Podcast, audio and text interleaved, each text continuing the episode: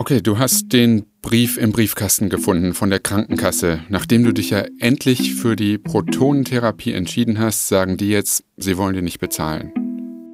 Ich war so, ich war super sauer. Ich war super sauer. Ich bin ja bei denen Kunde seit über 20 Jahren. Ich habe irgendwie in, von dem Betrag, den ich da eingezahlt habe, da könnte ich mir auch ein Haus von kaufen.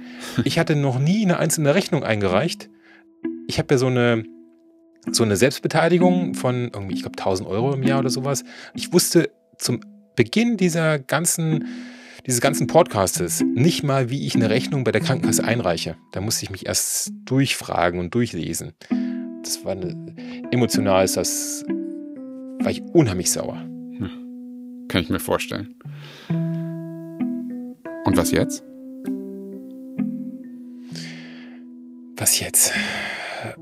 Also ich hatte ein Zeitproblem, natürlich. Von dem Zeitpunkt, wo ich den Brief bekommen habe, also diese Absage, bis zum Zeitpunkt, wo die Therapie anfängt, das waren ja nur ein paar Tage. Mir war klar, das dauert alles. Also da wird keiner sagen, einen Tag später, oh, das tut uns aber leid, das war jetzt nur ein blödes Versehen, sondern es ist ja jetzt schon klar, dass das wahrscheinlich in irgendeiner Form eskalieren wird.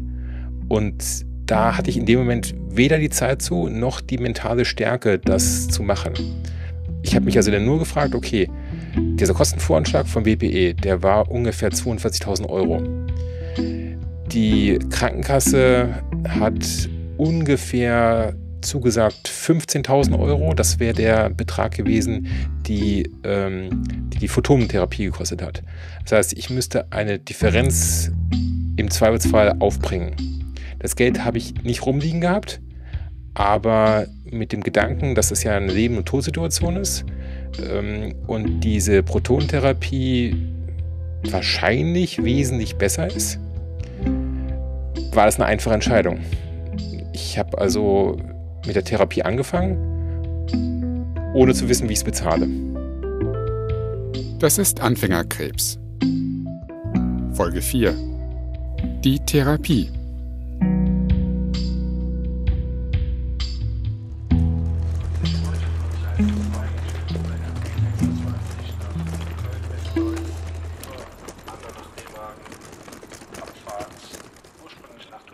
Okay, also ist der nächste Schritt, dass du nach Essen fährst zu deinem ersten Therapietermin?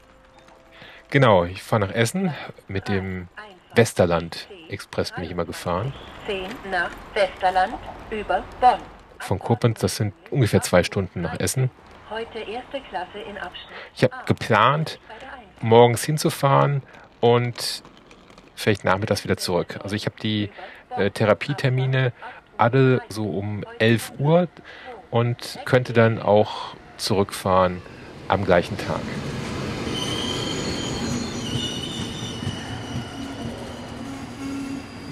Als du im Zug sitzt, im, im Westerland Express, wie ist da so die Stimmung? Also freust du dich darauf? Also erstmal ist das natürlich ein totaler Eisbrecher, wenn man denn ein Gespräch im Zug hat.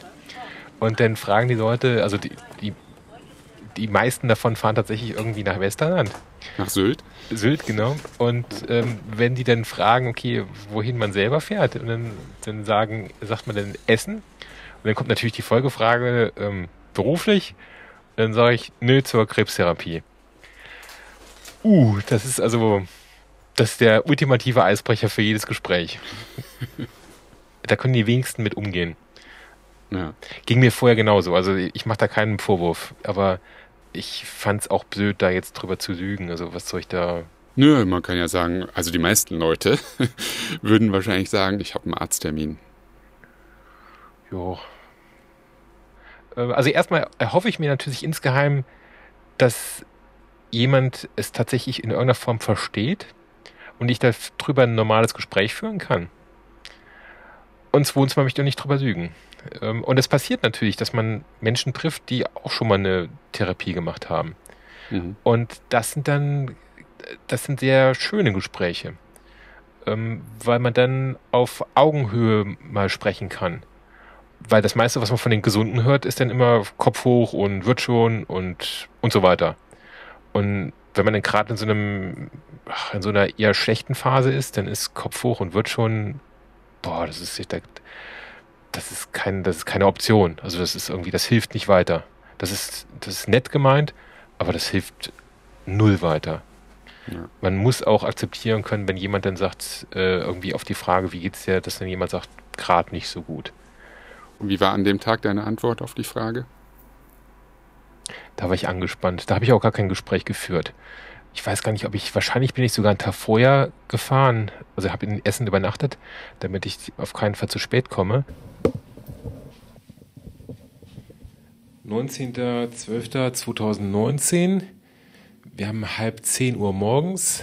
Wunderschöner Tag in Essen. Ich schaue hier gerade aus dem Hotelzimmer raus. Wolkenfreier Himmel, Sonne. Perfekter Tag, um die Protonentherapie anzufangen. Heute ist der erste Tag. Eigentlich sollte es gestern losgehen, aber gestern ist dann die Maschine ausgefallen, deswegen hat sich das auf heute verschoben. Ich bin aber in Essen geblieben, wie übernachtet und ähm, mich heute Morgen an den ganzen ähm, Business-Wichtigtouren beim Frühstück erfreut. Deren Probleme hätte ich auch gern mal. Ähm, aber wie gesagt, ich muss jetzt los. Ähm, mal schauen, wie es heute wird. Das WPE liegt in so einem Tal. Du gehst also so berg runter. Das Gebäude an sich, das ist so ein riesiger, ähm, fast sowas wie ein Würfel man kommt dann rein, als erstes muss man sich die Hände desinfizieren und dann gibt es so, ein, so eine Art Check-in. Hinter meiner Hände noch einen kleinen Moment Platz nehmen, ich bin gleich bei Ihnen. Okay. Man hat so ein Badge, so ein, so ein Namensschild, da ist ein Barcode drauf. Ja. Im eigenen Barcode und wenn Sie kommen, scannen Sie sich hier an der Maschine ein, wie bei Aldi an der Kasse. Den hat man immer umhängen an einem grünen Band. Also immer wenn du in einem Gebäude jemanden siehst mit dem grünen Band, dann weißt du, das ist ein Patient. Und äh, man äh, checkt sich dann mit dieser Karte am, am Schalter ein und dann damit wissen die, okay, der Patient XY ist jetzt da. Mindestens einmal die Woche muss man dann danach nochmal zu einer so einer allgemeinen Untersuchung. Da wird dann Gewicht gemessen, da wird Blutdruck gemessen. Das dachte ich mir schon. 103,2. Aber ist ja nicht äh, jetzt mehr als letztens. Nee, ist aber auch nicht weniger. Nein, sollte weniger werden.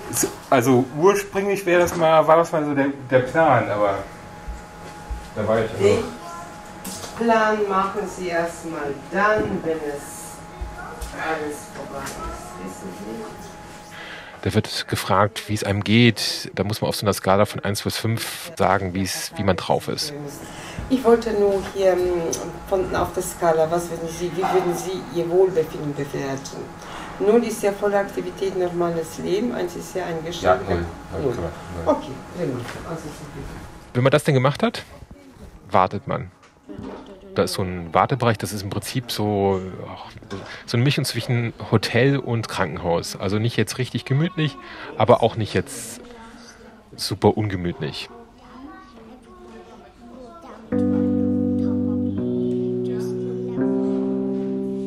in diesen Wartezimmern, da sind halt sehr häufig sehr, sehr kranke Menschen auch. Und da kriegt man dann auch, da sieht man Sachen, die will man eigentlich nicht sehen.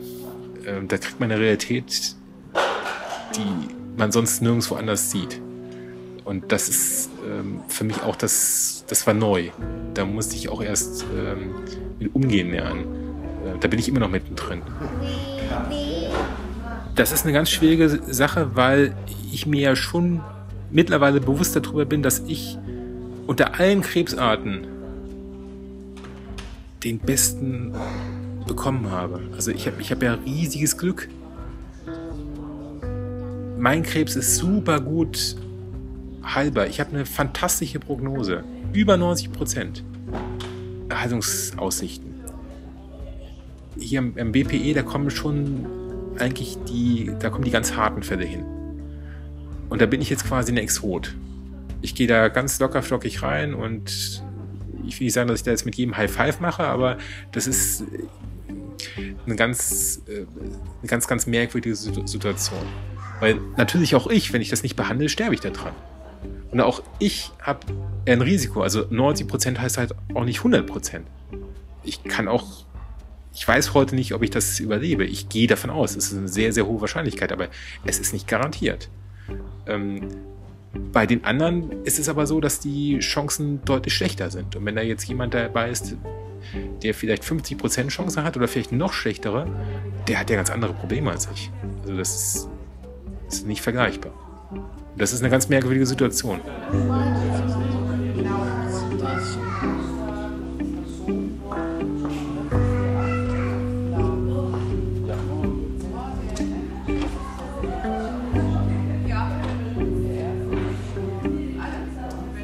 In den Aufnahmen, die du mitgebracht hast, hört man, dass da anscheinend viele Kinder sind. Warum ist das so? Bei den Richtlinien wird quasi so nebenbei erwähnt, dass bei Kindern die Protonenbestrahlung besser ist. Und äh, bei Kindern ist es halt so, dadurch, dass die im Wachstum sind, ist das Risiko für ähm, Sekundärkrebse noch viel größer. Bei Kindern ist es auch so, dass da jeder viel leichter Geld ausgibt ist auch nachvollziehbar. Also wenn, wenn ein Kind krank ist, hat das eine ganz andere Dimension, als wenn ein Erwachsener krank ist. Hm. Ja, dementsprechend kann ich mir auch vorstellen, es ist vielleicht auch nicht so ganz einfach, da zwischen den ganzen Kindern zu warten, oder? Die Stimmung in dem Wartebereich ist jeden Tag anders, meistens gut, aber halt auch immer speziell. Und an manchen Tagen kippt es auch. Bei den Kindern ist das schwierig. Bei der Bestrahlung muss man den Körper ganz still halten. Man darf sich nicht bewegen. Ich durfte nicht mal sprechen dabei. Und das ist natürlich für kleine Kinder schwierig bis unmöglich zu machen. Deswegen werden die jeden Tag sediert. Die kommen also morgens ins WPE rein und haben noch nichts getrunken, haben noch nichts gegessen. Und wenn es dann wirklich so ist, dass dann der Ablauf sich verzögert, dann werden die Eltern natürlich immer nervöser weil sie sagen, okay, mein Kind ist jetzt so und so viele Stunden schon wach, hat noch nichts getrunken, hat noch nichts gegessen. Ähm, plus, das ist ja auch, man geht ja auch nicht hin wegen Kopfschmerzen, das sind ja alles schwere Krankheiten. Die meisten Kinder haben vorher schon eine Chemo hinter sich. Also man sieht denen an, dass es, die, die haben schon harte Zeiten hinter sich. Und ja, ich, ich kann verstehen, ich bin ja, also ich habe auch zwei Kinder. Ähm, ich kann verstehen, dass das für Eltern eine sehr stressige Situation ist. Also ich mache da ähm, keinen Vorwurf, wenn er denn da an der Stelle auch mal sich im Ton vergreift. Dann gegenüber dem Personal oder? Genau, ja, ja, also klar, also sind oft dann auch noch Sprachbarrieren dabei. Also äh, da kommen ja Patienten aus der ganzen Welt und äh, ja, also ich, ich kann da kein, ich mache den Eltern da keinen Vorwurf. Okay, wie geht's dann für dich weiter? Ich warte dann, ähm, dass ich aufgerufen werde. Und wenn das passiert, gehe ich die Treppe runter und unten ist ja nochmal ein zweiter Warteraum, der ist kleiner. Ähm, und das ist der Warteraum, der quasi direkt vor den Behandlungsräumen ist. Also insgesamt gibt es am BPE vier Gantries. Ähm, Gantries, das ist der Name für die Apparatur, mit der behandelt wird. Und dann kommt ein, zwei Mitarbeiter vom BPE, die holen dann den da ab. Geht's Ihnen aber gut soweit? Mir geht's gut. Das ist schön. Das hören wir gerne. Und die gehen dann mit einem zum Gantry, was zuständig ist. Ich habe schon vergessen, welchem Gantry ich war. Also ich weiß, welches das war, aber ich weiß nicht, welche Nummer das war. Also entweder Gantry 1 oder Gantry 4. Immer dasselbe? Ja, ja, immer dasselbe. Es wird auch darauf geachtet, dass man während der Behandlung, während der gesamten Behandlung immer von Tag zu Tag mindestens einen gleichen Ansprechpartner dabei hat. Ich nehme das für einen Podcast auf. Ist das also für alle okay hier? Ja, klar, ja. Gut. Ja. Dann will ich das nicht hier. Das heißt, die Personen, die vor Ort sind, die einen betreuen, da ist immer einer dabei, den man vorher schon mal gesehen hat. Man kommt dann da rein, am ersten Tag stellt man sich dann vor und dann wird einem grob erklärt, wie das funktioniert. Also das sieht von der Architektur aus ähnlich wie aus einem Science-Fiction-Film. Also äh, im Prinzip wartet man nur darauf, dass Captain Kirk gleich um die Ecke kommt. Da ist eine Liege und da wird dann der Blueback draufgelegt. Das ist noch der gleiche Blueback, der zwei Wochen vorher äh, für einen Maß geschneidert wurde man zieht sich dann aus. Also bei mir wird, die, wird ja der Oberkörper äh, bestrahlt. Machen den Oberkörper wieder frei, genau. Habe mich dann da draufgelegt. Und dann fängt es an, dann wird man quasi so hin und her gezuppelt. Ähm, man hat ja diese schwarzen Kreuze und Linien auf dem Oberkörper. Und dann wird auch da wieder das mit dem Laser das Muster draufgelegt. Und dann muss natürlich der Körper darauf ausgerichtet werden. Wir haben diese Lasersysteme. Daran können wir sie jetzt erstmal ausrichten. Das ist die Probeeinstellung. Und dummerweise sieht man ja selber nicht, was passiert, weil ich, ich liege ja da, ich sehe nicht, wie das Licht auf mich drauf scheint. Und ich kann mich dann, ich kann auch nicht nach, nach, nach vorne gehen. Ähm, das heißt, am, bei den gröberen Sachen wird dann gesagt, okay, versuchen Sie mal zwei Zentimeter weit nach oben. Und bei den Feinjustierungen ist es dann so, dass dann tatsächlich die, die Mitarbeiter dann ähm, entweder drücken oder irgendwie den ganzen Körper wie ein Stück Knetmasse hin und her schieben. Was nicht selten kitzelt. Aber das sind alles Profis da und die sind alle sehr empathisch. Also die äh, machen das schon sehr, sehr gut und so äh, einem so leicht, wie es nur geht. Und jetzt bitte nicht mehr bewegen. Wenn man dann richtig liegt und alles passt, dann kommt von diesem Gantry diese Bestrahlungseinheit runter. Das ist so ein großer Kopf. Die ganze Anlage ist, wiegt, ich glaube, über 100 Tonnen und die kann sich wie so ein, wie soll ich das erklären? Im Prinzip ist das, äh, wenn ich sagen würde, ich, da ist ein großes Kirmesrad und ich werde quasi in dieses, mit diesem, mit diesem ähm, Bett, werde ich in dieses Kirmesrad reingefahren. Und aus dem Kirmesrad kommt dann so eine Nase raus und da kommen dann die Protonen raus. Und wenn man also denn da liegt und in dem Gittermuster liegt, dann wird erst nochmal das Gittermuster nachgezeichnet, wenn die Striche verblasst sind. Einfach um auf Nummer sicher zu gehen, dass die am nächsten Tag auch noch da sind. Wenn das dann alles gemacht ist, gehen dann alle Mitarbeiter raus und es fahren aus der Wand hinten zwei Röntgenplatten raus. Und dann werden zwei Röntgenbilder gemacht, um zu schauen, ob der Körper wirklich an der richtigen Stelle liegt und ob der Tumor noch an der gleichen Stelle ist. Bei mir war es so, in 90% der Fälle hat das alles gestimmt und in 10% musste man dann nochmal nachjustieren. Dann äh, musste ich nochmal irgendwie so einen Millimeter nach da oder einen Millimeter nach da. Und dann wird dann nochmal ein Röntgenbild gemacht. Also, wenn ich eins genug habe, ist jetzt wirklich die letzten Monate Röntgenbilder und sonstige Bestrahlung. Das ist sehr gut. Das Röntgensystem fährt schon wieder zurück. Genauso ruhig liegen bleiben wie jetzt.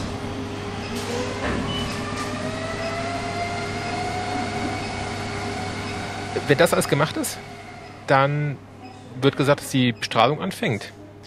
Äh, gehen auch wieder alle raus. Da kommen auch immer vorher so, so Warntöne, dass man weiß, okay, man ist jetzt äh, allein und es fängt jetzt an. Wer will, kann übrigens dann auch Musikwünsche äußern und Musik äh, einspielen lassen oder Podcast oder sonst was. Ich habe, da ich die meisten Sachen auch aufgenommen habe, äh, die stille Variante dann gemacht, um da keine Störgeräusche zu haben. Es gehen dann alle raus, man hört die Türen zuschließen und dann muss man warten. Das Problem ist nämlich, die Anlage hat nur eine Instanz, die den Protonenstrahl generieren kann. Und dieser Protonenstrahl wird dann auf alle vier Gantries nacheinander verteilt. Das heißt, es kann zu einem Zeitpunkt immer nur ein Gantry therapieren. Und die anderen müssen warten. Und das klappt sehr gut, aber es ist natürlich so, dass man dann zu dem Zeitpunkt, wo man liegt, dann kann es noch mal ein bisschen dauern, bis man dann quasi an der Reihe ist. Manchmal dauert es sehr, sehr lange. Also dann, dann muss man da tatsächlich irgendwie 10 oder 20 Minuten liegen. Und dann fängt die Behandlung an. Die Behandlung an sich dauert gar nicht lange. Ich äh, habe es schon vergessen, wie lang genau, aber gefühlt eine Minute. Oh, eine Minute nur. Genau, die reine Bestrahlung dauert nicht lange.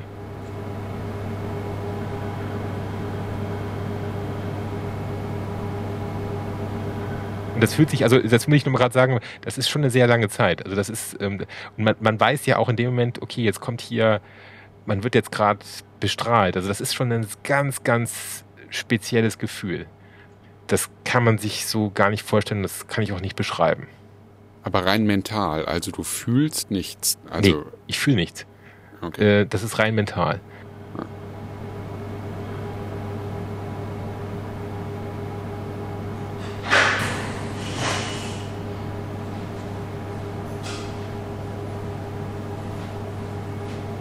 Sehr gut, weiterhin ganz ruhig liegen bleiben. Das erste Feld haben Sie schon geschafft. Wir fahren jetzt auf die zweite Position. Danach wurde, also bei mir war es so, dass zwei Felder bestrahlt wurden. Das heißt, der, äh, ich habe ja zwei Tumore und die wurden vorher ja vermessen und dann wurde gesagt, am besten ist es jetzt, wir machen eine Bestrahlung von der Position und eine andere Bestrahlung von der anderen Position. Das heißt, wenn denn die erste Bestrahlung fertig ist, also das erste Feld nennt sich das, dann wird die gesamte Apparatur umgeschwenkt. Und umgeschwenkt heißt, also über 100 Tonnen werden da mal eben gerade geschwenkt. Also das ist schon, das ist eine, eine ziemliche Leistung, äh, was der Technik passiert. Und wenn die dann an der neuen Position ist, dann fängt das Ganze wieder an, es kommt ein Warnton, alle gehen raus und dann wird das zweite Feld bestrahlt. Und wir behandeln das zweite Feld. Ich habe Glück gehabt, ich habe nur zwei Felder. Es gibt Patienten, die haben wesentlich mehr Felder und bei denen dauert das dann halt auch deutlich länger.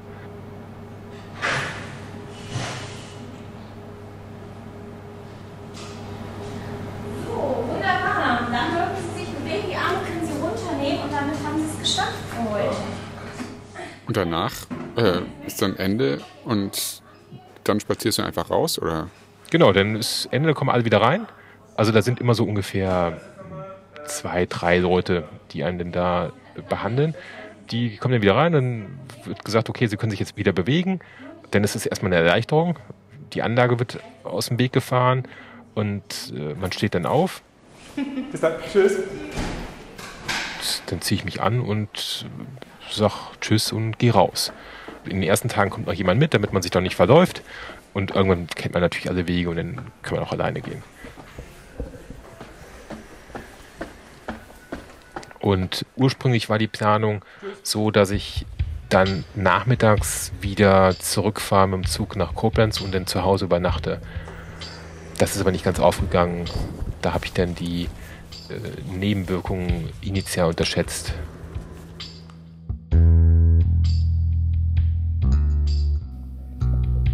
Zweiter Behandlungstag. Wir haben 9 Uhr. Heute ist mein Termin später. Ich muss erst um 11.15 Uhr am WPE sein. Mir geht's gar nicht gut. Ich bin sehr früh aufgewacht. Ich bin seit 3 Uhr wach. Fühlt sich so ein bisschen an wie Jetlag. Aber ansonsten alles gut.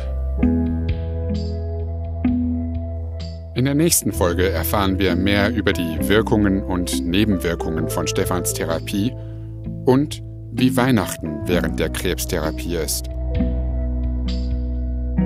Das war Folge 4, die Therapie. Anfängerkrebs ist ein Podcast von Stefan Wintermeyer und Thomas Reintjes mit Musik von Blue Dot Sessions.